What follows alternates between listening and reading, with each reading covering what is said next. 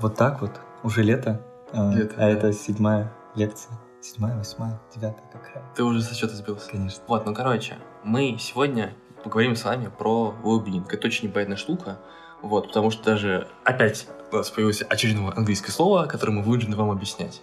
А, Который я могу перевести, на самом деле. Давай. У нее есть перевод. Well-being переводится как благополучие. Но ты знаешь, что наш сегодняшний гость, Лида Щербаненко, осознанно старается избегать этого слова, потому что, на ее взгляд, оно не совсем корректно отражает суть этого термина. Почему?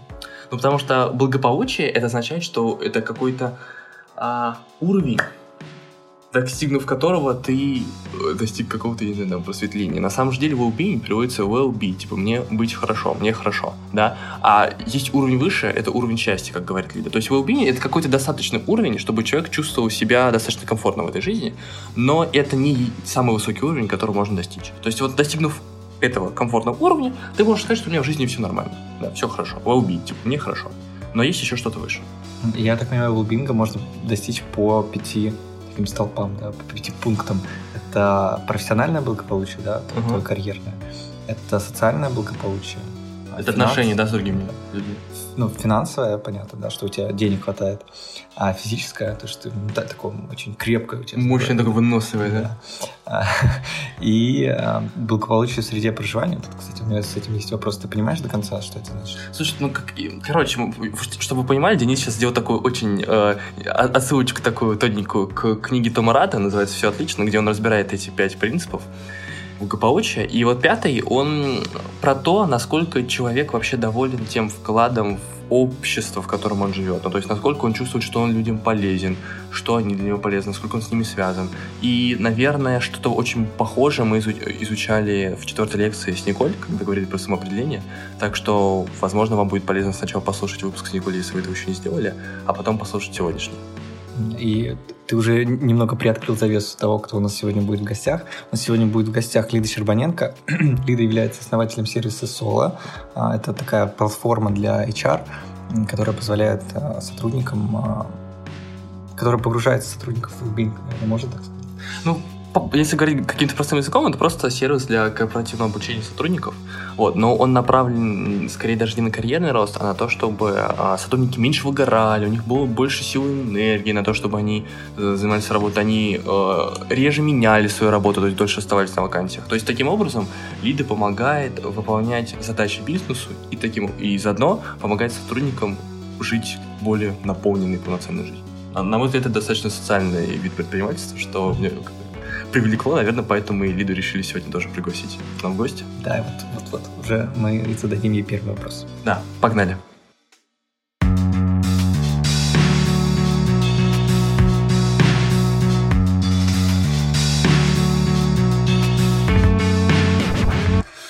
Так, всем привет! Это уже седьмой выпуск, как говорит Денис, это седьмая лекция нашего проекта «Высшая школа жизни», и сегодня мы с вами проговорим про такую сферу жизни, как well-being, на русский переводит как благополучие, и поговорим мы с Лидой Щербаненко, которая является основателем сервиса «Соло».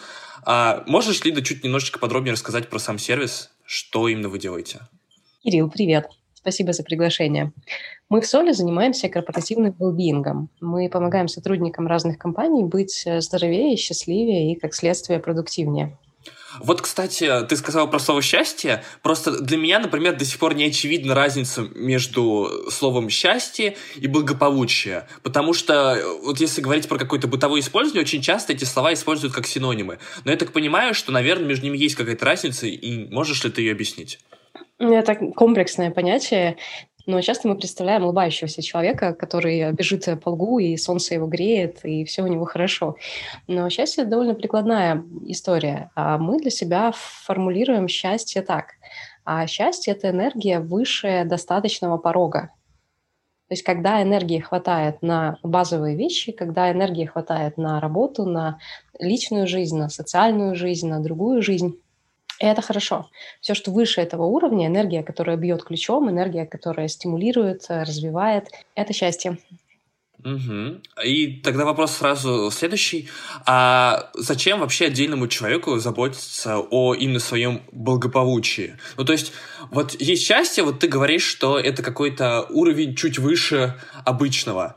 А Я просто сейчас, может быть, опять же, наверное, не до конца уловил разницу. Вот, доп... вот Можешь чуть-чуть тогда про благополучие рассказать, а чем оно отличается от, от счастья? Потому что пока для меня разница немножко не очевидна. Давай начнем с азов. Uh-huh. Что такое благополучие? Благополучие – это когда у тебя хорошо все в разных сферах твоей жизни. Например, если человек болен, он болеет, а можно сказать, что у него нет здоровья, да, он болен, ему плохо, нельзя сказать, что он благополучный человек сейчас. Или когда ему не хватает денег на жизнь, или когда он подавлен, ему грустно и плохо благополучие, работа вообще над благополучием и над well тем самым словом, которое очень плохо переводится на русский язык, это работа над тем, чтобы человеку было хорошо. А благополучие состоит из физических аспектов, то есть это, это мое тело, это мое здоровье, это то, что меня окружает. А ментальных аспектов – это мои эмоции, это мои мысли, это мои настроения – финансовых аспектов. Это то, насколько у меня базовые потребности закрыты, насколько я в порядке, насколько мне хватает денег, насколько мне есть где жить. И еще часто к благополучию добавляют социальные аспекты. Это то, насколько у меня хорошие отношения с другими людьми, насколько я принимаю людей других в свою жизнь, насколько я отдаю людям. А вот если спросить в продолжение, чего легче, на твой взгляд, достичь счастья или благополучия? Благополучие. Благополучие – это первая ступень к счастью. Довольно сложно быть счастливым, когда э, грустные мысли, когда плохое настроение, когда не хватает э, денег на проезд, и когда э, люди не хотят э, общаться, либо не хотят дружить. И благополучие – это первый шаг к счастью. Благополучие, наверное, это такой первый базовый уровень. И задача подняться от какого-то несчастье, выйти из своих тяжестей, выйти из своих сложных ситуаций а, до какого-то базового уровня благополучия, а потом сверху благополучия уже наращивать счастье и повышать свой уровень счастья. У счастья есть такой интересный аспект, он называется гедонистическая адаптация. Uh-huh, uh-huh, uh-huh. Когда человек привыкает к определенному уровню счастья довольно быстро. Вот, например, человек э, купил машину, он счастлив, ему супер здорово, у него энергия бьет ключом, ему хорошо. Но потом через какое-то время машина уже не радует так, как в начале. Произошла гедонистическая адаптация, и уровень счастья, он вернулся к тому, что было. А с благополучием может что-то подобное произойти? Ну то, ну, то есть я просто сейчас для себя хочу понять, вот части есть действительно какой-то уровень там жизни, после которого тебе хоч, хочется еще. А вот есть ли какая-то конечная точка в благополучии, достигнув которой ты можешь сказать, все, моя жизнь благополучна, или у тебя тоже постоянно захочется улучшать этот уровень? Генетической адаптации в благополучии нету. Благополучие можно достичь определенного уровня и на нем жить э, дальше, и делиться этим благополучием с другими людьми. Каждый из нас э, это делает, каждый из нас э, движется от каких-то негативных аспектов к базовым и к позитивным аспектам. Давай на примере. Uh-huh, uh-huh mental health, ментальное здоровье. И оно состоит из наших мыслей, из наших умонастроений, из наших идей, которые у нас в голове, из нашего психологического благополучия. И точка ноль тут довольно понятная. То есть если я просыпаюсь утром, и мне не хочется идти, допустим, на свою работу, или я думаю, что-то вот что-то в моей жизни не так, или, или я думаю, мне нужны какие-то новые перемены в жизни, и я загружена, если много негативных мыслей, это э, ментальное благополучие ниже точки ноль. И его можно поднять. Можно, есть много практик, есть, можно, есть много направлений. Можно пойти, например, к психотерапевту. Uh-huh. Рекомендуем э, и клиентам, и я рекомендую своим друзьям ходить к психологу, ходить к психотерапевту. Можно uh-huh. А можно понять, в чем причина моих грустных мыслей, что меня беспокоит, почему. И вообще первый шаг – это понять, что у меня есть грустные мысли. И вот из этого минусового уровня ментального mental health можно поднять этот уровень и сделать его базовым. То есть не когда я просыпаюсь утром, там, как самый веселый человек на свете. Когда я просыпаюсь утром, и в целом у меня дела нормально. Ну, нормально – это хорошее слово для определения базового уровня благополучия. Мы обсудили а, ментальное благополучие точно так же с физическим. Если человек болен, если что-то болит, если а, есть болезнь острая или хроническая, это уровень благополучия, из которого хочется выбраться. Хочется вылечиться, хочется физически быть в хорошей форме, быть здоровым, быть активным, и тогда это уже будет э, нулевой уровень. То есть я правильно понимаю, что в принципе есть какая-то точка, достигнув которой можно сказать, вот, все, в моей жизни всего достаточно, и это будет тот самый комфортный уровень благополучия для человека. Да, да, ты абсолютно прав, достаточно – это хорошее слово.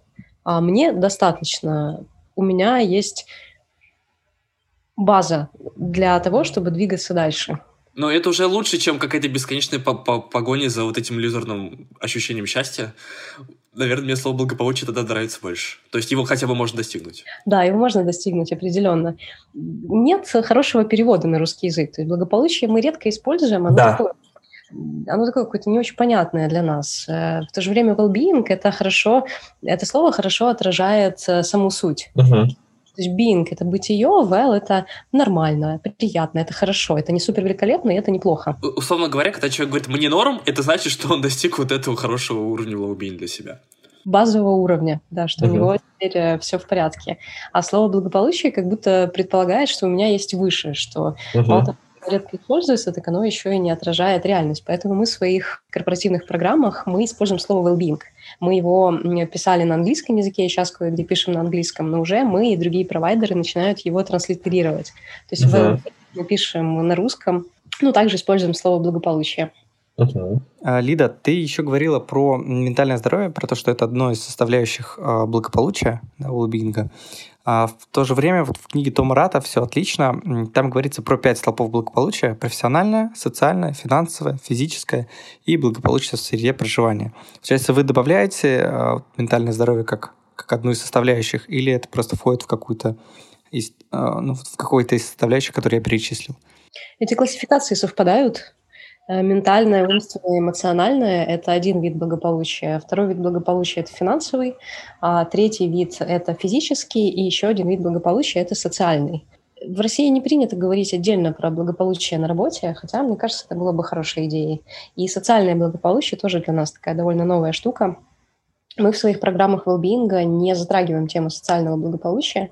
Мы рассматриваем только эмоциональное, ментальное, физическое и финансовое. А чем финансовый well отличается от э, финансовой грамотности? Или это одно и то же? Ну, просто, да, наверное, поясню, почему этот вопрос сюда задаем. А, Просто вот есть, да, несколько терминов, и хочется разобрать. То есть получается, что well по большому счету, это какие-то другие известные нам области, ну, опять же, даже финансовая грамотность, там, не знаю, э, отношения с людьми, просто объединенные вокруг единого принципа, правильно? Это аспекты, объединенные вокруг одного человека.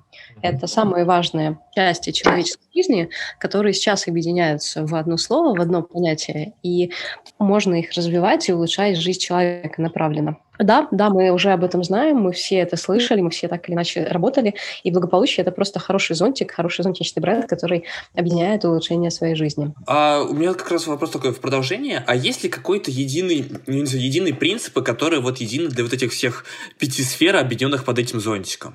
Или они все равно достаточно разрознены? Сначала нужно поправить то, что плохо, для того, чтобы начать развивать, нужно поправить то, что плохо. Если что-то болит, нужно сходить к доктору. А если что-то беспокоит какие-нибудь навязчивые мысли, либо там странные ментальные состояния, нужно сходить к психологу, к психотерапевту, а, либо тоже к доктору. А если там сложно разогнуться, сложно там перешагнуть через лужу, потому что мышцы сводят, а пытаешься подтянуться и падаешь в ужасе, значит, нужно заниматься зарядкой, потом тренироваться. Потом, когда мы починили то, что плохо, можно задумываться о его развитии. И для того, чтобы задуматься о развитии, нужно определить, что мы развиваем и в какую сторону мы двигаемся. Но это уже глубокий подход, который каждый человек э, сам для себя применяет, сам для себя решает и внедряет. Не думаю, что это есть в виде какой-то инструкции, uh-huh. например, вначале сделать вот это, потом вот это, и будет вам счастье. Но для, для оптимального подхода надо сначала починить то, что сломалось, uh-huh. выйти в базовый уровень, потом а, развивать, развивать свои эмоции, развивать свои мысли, свое физическое состояние и делать это в определенном векторе. И вот как раз, если заканчивать эту тему с книжкой, э, ну, автор приводит цифру, что на самом деле только около 7% людей благополучны во всех пяти сферах. Ну, то есть там в какой-то одной у человека достигнут уровень благополучия где-то вот в 60% случаев. Но вот чтобы так массово, я не знаю, это происходило во всех сферах жизни, то это происходит не так, не у такого же большого количества людей. Как ты думаешь, а, почему так происходит и что можно сделать уже сейчас, чтобы начать к этому идти? Мало людей так благополучно, как они хотят, э, потому что они мало внимания этому уделяют. Знаешь, есть такой принцип, где внимание, там и энергия. Угу. В этом принципе нет ничего эзотерического Мы развиваем то, на что мы смотрим. Если, например, нам нужен холодильник, а, и мы не смотрим, где его купить, мы не ищем его в интернете, там не ходим по магазинам, холодильника у нас не будет. Если мы не думаем о том, как мы думаем, как бы странно это ни звучало, то наши мысли не улучшаются. И вот э, от этого фокуса внимания, от умения этот фокус внимания найти, поставить туда, куда нужно, и применить усилия, зависит наше благополучие. И этих понятий в жизни многих людей его просто нет. Uh-huh. И они не существуют. Эти понятия, они новые для России, новые для, для СНГ. В Америке эти понятия и внимание, и развитие, и благополучие, они появились раньше, просто физически раньше. Они появились э, там, лет 30 назад. Это связано с развитием страховых компаний. И поэтому комплексное развитие благополучия, например, в других странах опережает развитие в России. Я вижу нашу задачу в том, чтобы показывать другим людям, куда можно поместить фокус внимания. И первое, что они делают после помещения фокуса внимания, это говорят, о, ничего себе, я хочу лучше, ничего себе, а мне нужно вот это поменять, вот это и это. Ну, я правильно понимаю, что пока работа ведется в основном э, на корпоративном уровне, ну, то есть у вас все основные программы, они завязаны на каких-то крупных компаниях, и вот это все возможно только если человек работает в компании-клиенте, и до него вот доходят, допустим, приложения и другие продукты, которые вы делаете. А как Пробовали ли вы как-то работать с отдельными людьми? Ну, условно говоря, вы, вот если говорить языком бизнеса, выходить там на рынок B2C или делать какие-то бесплатные образовательные продукты? В США, в Европе и в странах СНГ разный рынок страхования. Благополучие людей стало интересовать страховые компании, как только это стало им дорого обходиться. Uh-huh страховая компания, страховой компании выгоднее, чтобы человек был здоровый и счастливый.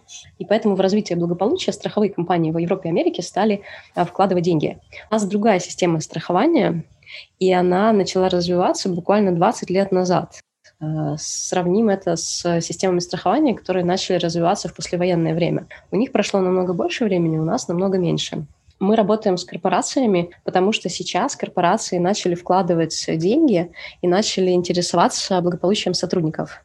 Получается, что работая на рынке B2C, у нас есть какое-то количество людей, которые этим интересуются, но пока это маленькая аудитория. Эту маленькую аудиторию не сложнее привлекать, чем аудиторию компаний. Просто людей меньше. Э, сравни, допустим, у нас есть маркетинговый бюджет, он составляет 100 тысяч рублей. Мы этот маркетинговый бюджет вкладываем в привлечение людей с рынка, в привлечение B2C клиентов. И, например, это сейчас цифра из головы. За эти 100 тысяч рублей к нам придет, допустим, 500 человек. Те же 100 тысяч рублей, которые мы вложим в конференцию, например, для компаний, мы поставим там стенд, и к нам придет, например, 30 компаний, и даже если в этих 30 компаниях работает по тысяче человек, скорее всего, придут компании, в которых работает больше, мы получим охват в 30 тысяч человек. Поэтому мы работаем с корпоративным рынком. Мы прикладываем свои усилия туда, где мы можем получить больше охват, туда, где мы можем получить больше аудитории. Наша задача делать жизнь людей здоровее и счастливее, и мы идем туда, где это происходит быстрее. Угу, угу, звучит разумно. Мы при подготовке к этому выпуску наткнулись на твои слова о том, что человеку быть благополучным мешают его привычки мышления. Можешь, пожалуйста, привести примеры, как это работает на практике? Когда фокус внимания помещается в области своего развития, например, в область эмоционального развития, в область ментального развития, физического, Первое, что приходит в голову, это я через три месяца хочу быть э, накачанной а, вся в мышцах, либо я через три месяца хочу пробежать марафон. А если я через три месяца марафон не пробегу, значит, со мной что-то не так. Или я сейчас пойду к психотерапевту, очень распространенная история, я сразу выберу подходящего психотерапевта, буквально один сеанс, и там через три сеанса я решу свою проблему. Это пример когнитивной ловушки «все или ничего» это поляризованное мышление, неспособность воспринимать реальность. Это один пример. А еще можешь что-нибудь вспомнить? Избирательное внимание – это когда фокус помещается на, на физическое здоровье и игнорируется все остальное. Mm. Я буду ходить в зал, я буду ходить туда пять раз в неделю, неважно, нравится мне это, не нравится, какое у меня тело, какие у меня задачи в жизни, чего я хочу добиться, куда я хочу успеть, я буду э, ходить, э, ходить в зал, избирательное внимание. И эти ловушки мышления, они работают по всем областям жизни, не только в благополучии, но и в работе, но и в отношении с людьми. Туда же при увеличении или при уменьшении. У меня много друзей страдают от этого когнитивного искажения. Да, я периодически страдаю. Это искажение перспективы. А я хожу в зал уже три месяца, но я еще ничего не добился. Эй, парень, ты уже стал намного мышечнее, все прекрасно. Или я хожу в зал уже месяц, и я великолепен. Нет, парень, ты не великолепен. Походи в зал еще немножко. Мы как раз сейчас зацепились очень нативно а, за мой следующий вопрос. И э, в одном из интервью ты сказала то, что вы в своих программах используете позитивную психологию, и, к сожалению, обычный человек ее воспринимает не совсем так, как она а, звучит а, в интерпретации э, людей, ну, психологов, которые, собственно, это направление основали. Тот же Мартин Селигман, Барбара Федриксон и другие исследователи. Можешь ты рассказать, а, чем отличается тут какой-то правильный подход от а, того бытового понимания этой дисциплины? Психологи и психотерапевты помогают своим клиентам решать проблемы, помогают э, в развитии, помогают в улучшении качества жизни. А позитивная психология, она фокусируется на развитии, на исследовании своей жизни. Например, позитивная психология фокусируется на положительных эмоциях, на том же субъективном ощущении счастья. А она фокусируется на позитивных чертах характера.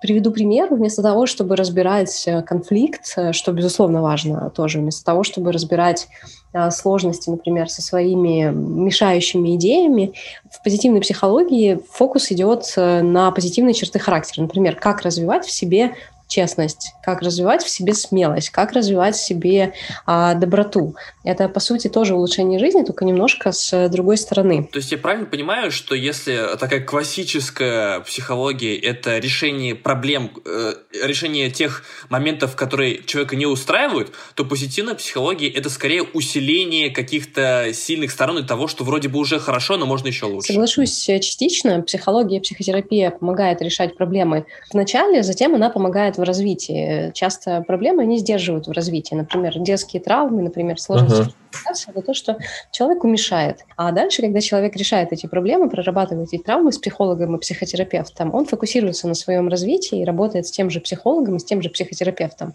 уже на, над развитием себя, над развитием своей личности позитивная психология в это же время, она фокусируется на счастье, на оптимизме, на смысле, на духовности. Она фокусируется сразу на развитии, то есть пропускает uh-huh. ту часть, в которой э, мы решаем проблему, потому что это не ее фокус исследования. Она фокусируется сразу на позитиве, сразу на э, развитии добрых качеств, на размышлениях, на исследованиях.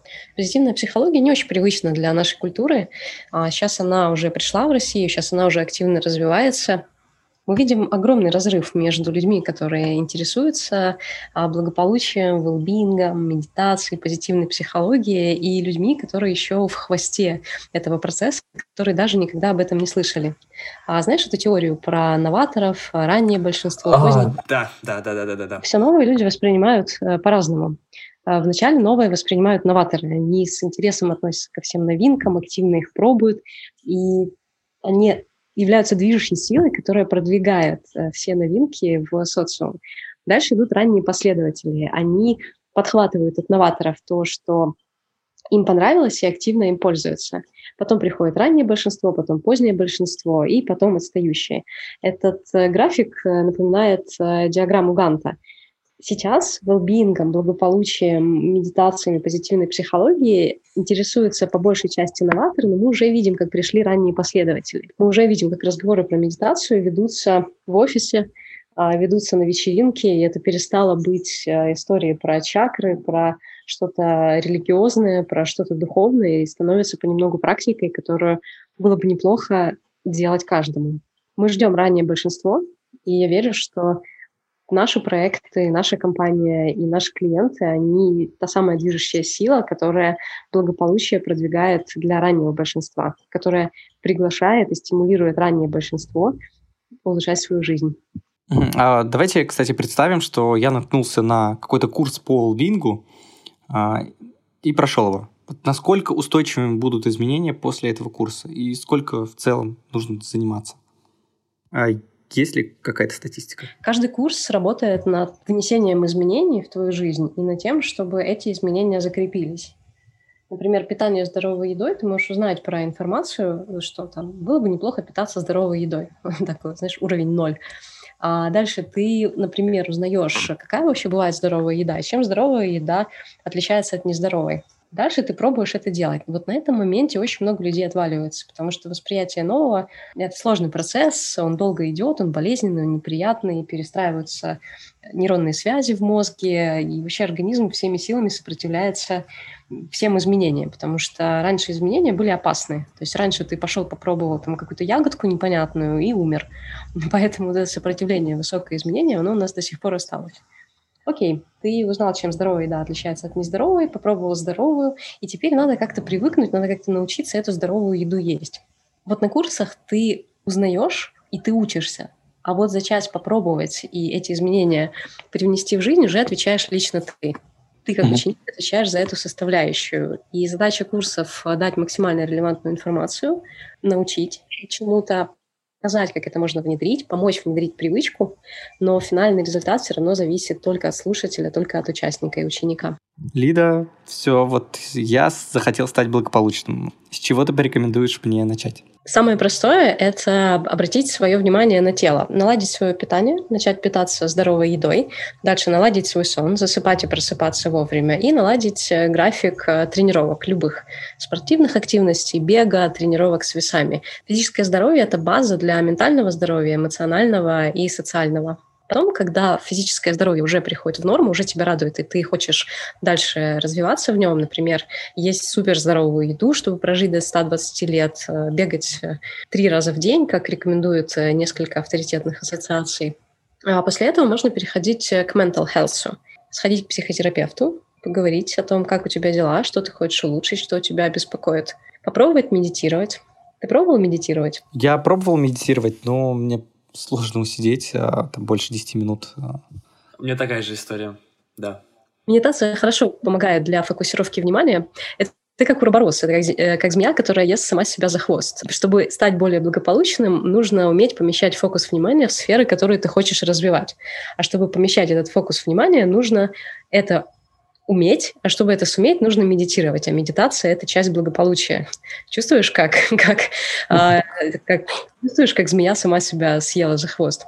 Медитация помогает быть сфокусированным, быть э, внимательным и культивировать у себя развивающие черты. А возвращаясь к твоему вопросу, после физического благополучия можно заняться развитием эмоционального благополучия, а после него уже посмотреть на свое социальное благополучие. Это как ты общаешься с другими людьми, что ты им даешь, что они приносят в твою жизнь, кем тебя считают в твоем социальном окружении, кем ты хочешь быть, с кем ты хочешь общаться, насколько глубокие, добрые, хорошие у тебя отношения с близкими людьми какие ты хочешь отношения строить с близкими людьми, как ты общаешься на работе, как на работе общаются с тобой, кем тебя социум видит и кем ты хочешь, чтобы тебя видел социум. И параллельно идет процесс налаживания финансового благополучия, о том, как э, зарабатывать больше, как сохранять деньги, как приумножать деньги, как развиваться в этом. Все вместе сделает тебя здоровее, счастливее, увереннее и лучше человеком.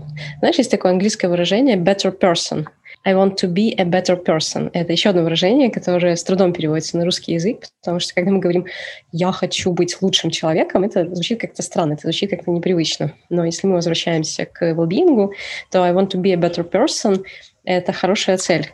Стать человеком благополучнее, стать человеком здоровее, счастливее и интереснее. Ну, то есть, если подытожить вот по каким-то рекомендациям, то вот мы просто даже в прошлом подкасте, когда разговаривали про психотерапию соли китайной, а, затронули тему здорового образа жизни. То есть, опять, это какие-то, на самом деле, банальные, казалось бы, рекомендации, но ведь они работают. Опять же, тот же сон, там, режим дня. То есть, по сути, нач- начать э, путь к благополучной жизни э, первым шагом будет как раз тот самый здоровый образ жизни, правильно? Да, все верно. Начать путь к благополучию – это соблюдать здоровый образ жизни. А смотри, если мы посмотрим исторически, то человек стал жить в социуме сравнительно недавно. То есть э, человеку, как Homo sapiens sapiens, там порядка 200-300 тысяч лет. Это очень немного. До этого миллионы лет мы жили э, социально в группах, но без э, нашего ума, без нашего того самого приобретения, которое нам позволило быть людьми. И тогда нам нужно было заботиться только о своем физическом благополучии. Не было mental health, не было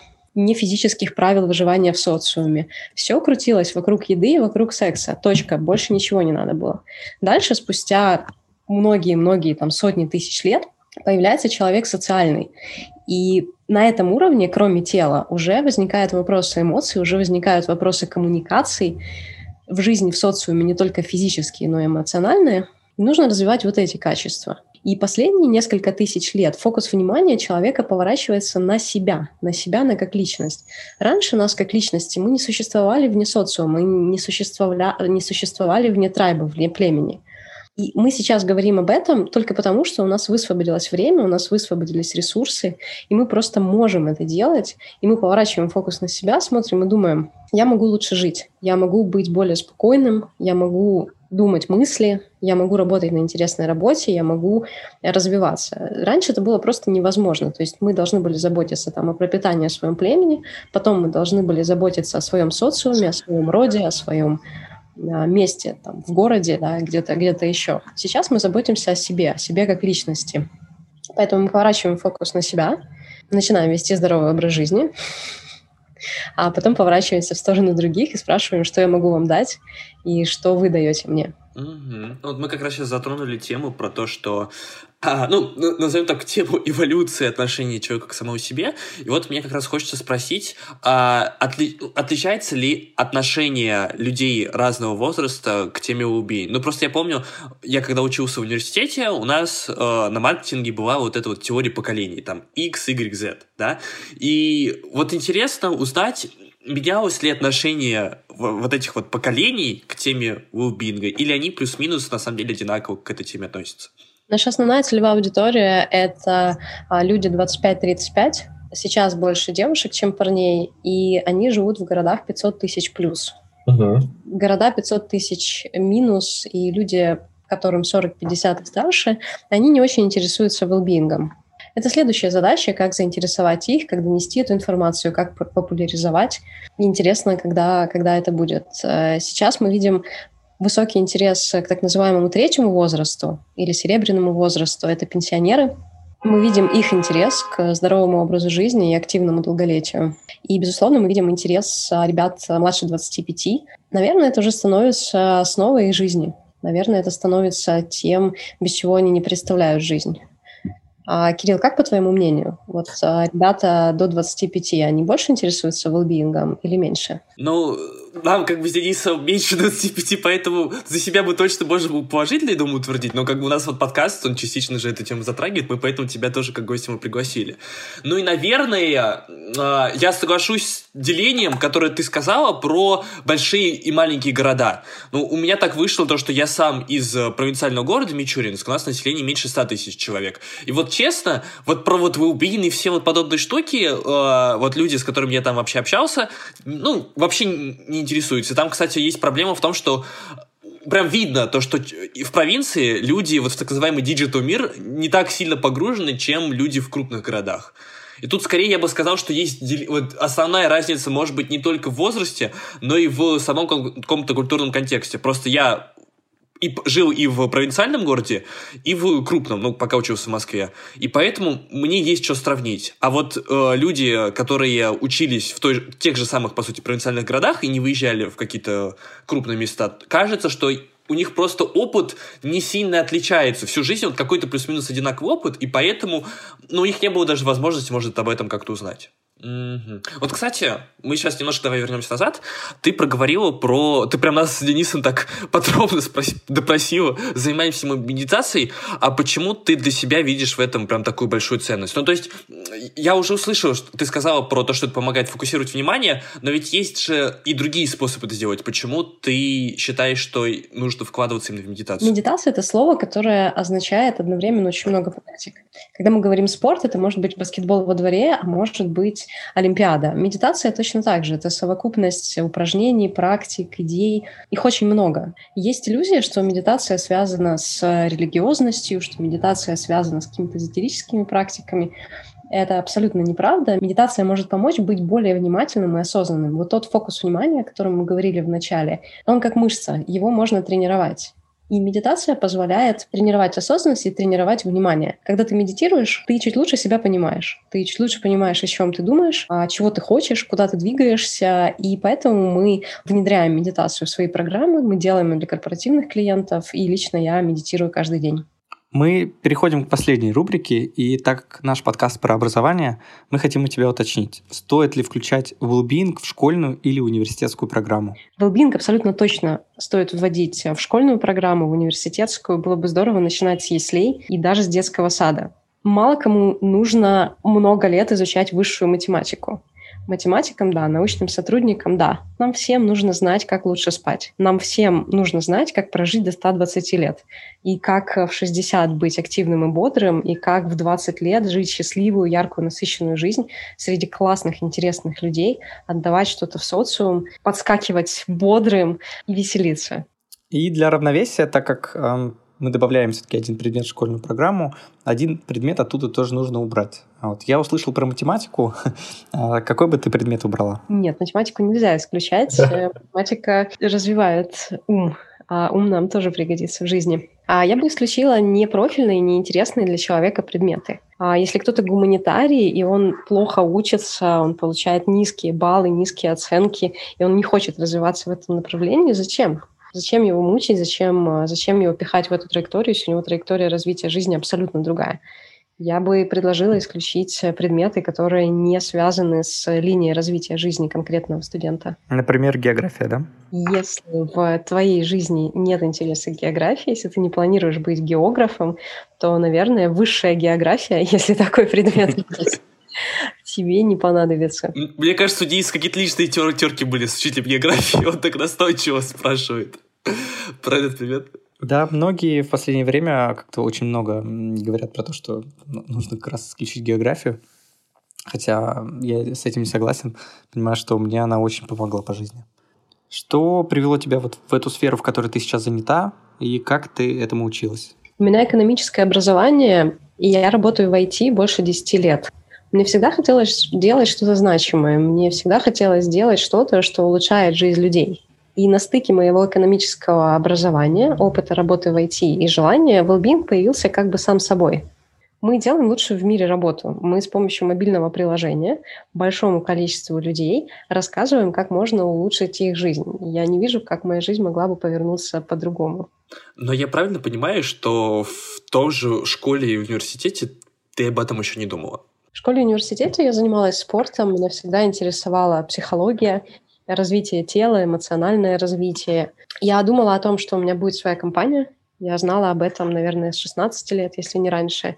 И я всегда думала, какая она будет, о чем она будет, что мы будем делать. А Wellbeing появился позже университета, уже когда я закончила и начала работать. А как тебе образование, я имею в виду формальное, которое школьное, вузовское, помогло в реализации вот той цели, к которой ты сейчас идешь? Школьное и университетское образование мне помогло в реализации цели никак. Sag nicht. Да, надо что добавить после такого. Простите, друзья, если я вас, э, простите, если я вас разочаровала. Нет, мне кажется, наоборот. Мы, мы только рады, когда слышим такие ответы. Просто, ну, это такой очень, это очень дискуссионный такой вопрос, э, потому что, с одной стороны, я тоже не устаю говорить про то, что вот каких-то прикладных знаний я из университета не получил. С другой стороны, вот то, чем я сейчас занимаюсь, у меня интерес витает вокруг того, как мы учимся. Ну, есть прям такая дисциплина Learning Science, она достаточно узкая, но она пытается собирать знания из разных там сфер, из там нейробиологии, когнитивной психологии, про то, как вообще выстраивается процесс обучения у человека. И я к этому интересу пришел невзначай на четвертом курсе благодаря двум интересным проектам вышки.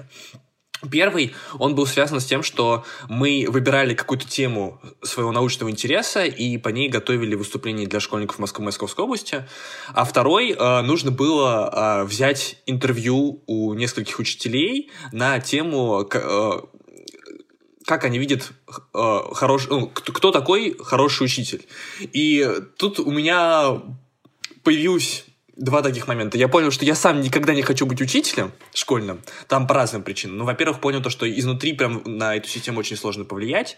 А, во-вторых, ну, все, то, что текущая работа учителя, она все-таки достаточно рутинно монотонная, и бумажки занимают больше времени, чем творчество. То есть это был такой очень прикольный а, АБ-тест, когда ты даже сам не работая, ты изнутри узнавал о том, как работает эта профессия, и я понял то, что именно учителем быть не хочу, и при этом я утвердился в той мысли, которая у меня тогда только зарождалась, что вот сфера образования — это то, где мне интересно интересно свои усилия прикладывать. И как бы с одной стороны, я действительно могу сказать, что каких-то прикладных полезных знаний э, в, в университете для того, чем я сейчас занимаюсь, я не получил, потому что я учился на менеджменте, и так вышло, что моя специальность действительно была далека от того, чем я сейчас занимаюсь. Но при этом университет все равно дал мне какие-то возможности, которые помогли мне определиться с тем, чем мне интересно заниматься. Было ли у тебя, может быть, что-нибудь подобное? У предпринимателей всегда своя особая траектория развития. Здорово, если университет дает возможность раскрываться предпринимателям, находить свою дорожку, делать первые шаги по ней. Мне повезло меньше, мой университет э, не помог мне в этом, но это были чудесные годы, я с радостью их вспоминаю. Ну, что спасибо тебе, Лида. Мы, наверное, тогда будем заканчивать уже на этом. Лида, спасибо тебе большое за очень такое емкое и качественное донесение информации. Мне очень понравилось. Кирилл, Денис, спасибо за приглашение. Друзья, слушатели, занимайтесь своим благополучием, развивайтесь, улучшайте свою жизнь и повышайте свой уровень счастья. Будет здорово. Мы, как всегда, закончили жизнеутверждающе. Это прям, не знаю, каждый выпуск нашего подкаста так происходит. Мы, как всегда, с Денисом в конце выпуска записываем часть и обсуждаем, нужен ли well в школьной или университетской программе.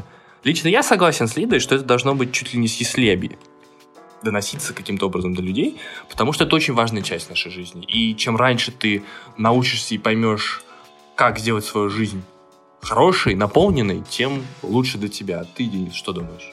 Я думаю абсолютно так же, просто еще сделаю небольшое дополнение. Все-таки wellbeing э, может стать не частью какой-то образовательной программы, там, школьной или университетской, а частью нашей жизни в принципе, угу. частью нашего быта, как сходить, там, не знаю, покушать, как сходить помыться, знаешь? Да, да, да, это классно. И мне кажется, весь проект Высшей школы жизни, он об этом. О том, что, ребятки, смотрите, вообще-то есть не только карьера, да, есть еще нетворкинг, есть секс, есть финансы. И эти сферы тоже требуют вашего внимания и могут оказать вам очень большую пользу в жизни. Вот только, знаешь, весь вопрос в том, как добиться того, чтобы well вот действительно стал такой важной частью нашей жизни. Потому что сейчас, ну, это очень далеко от истины. Вот как ты думаешь, что нужно сделать? Я вижу здесь вариант э, через государственные программы. А, такие масштабные, там, с большими бюджетами, mm-hmm, mm-hmm. с большими вливаниями. А, как, понимаешь, как... Пропаганда, ты хотел сказать, да, Слава? Как пропаганда здорового образа жизни, что ли? Как, а, да, как безопасное движение на дорогах, да, вот эти вот социальные рекламы и все такое. Ну, в целом, да, я тут с тобой согласен в том, что это должно вот внедряться как-то вот так через пропаганду, но я, наверное, думаю, что это должно быть не через государство, не через централизованные какие-то институты, а это скорее должно быть через локальное сообщество, где человек живет.